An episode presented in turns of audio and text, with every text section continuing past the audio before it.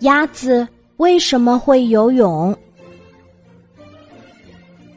一天，小松鼠一不小心把一个很大的松果掉到小河里去了。它正在发愁，看见一只大公鸡和一只花鸭走了过来。小松鼠非常有礼貌的对大公鸡说：“公鸡伯伯，请你下河去帮我把松果捡回来好吗？”大公鸡抬起头。很抱歉的对小松鼠说：“对不起，我不会游泳，请花鸭叔叔帮你捡吧。”小松鼠又对花鸭说：“花鸭叔叔，请您下去帮我捡一下好吗？”花鸭一下子就答应了：“好的，没问题。”说完。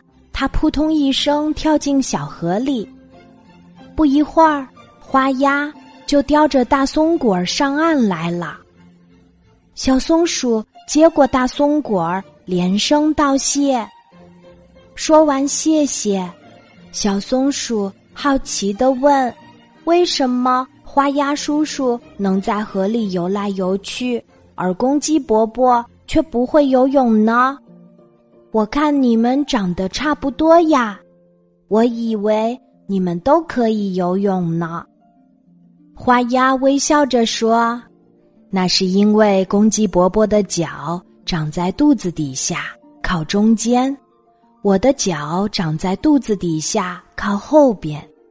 还有我的羽毛比公鸡伯伯的光滑，上面好像抹了一层油，不怕水打湿。”而我的脚上长着脚蹼，像把小扇子，可以在水里一划一划的，就像小船的桨。这些不同之处，你都发现了吗？小松鼠仔细观察了一下，它终于知道，鸭子为什么能在水中游泳啦。今天的故事就讲到这里。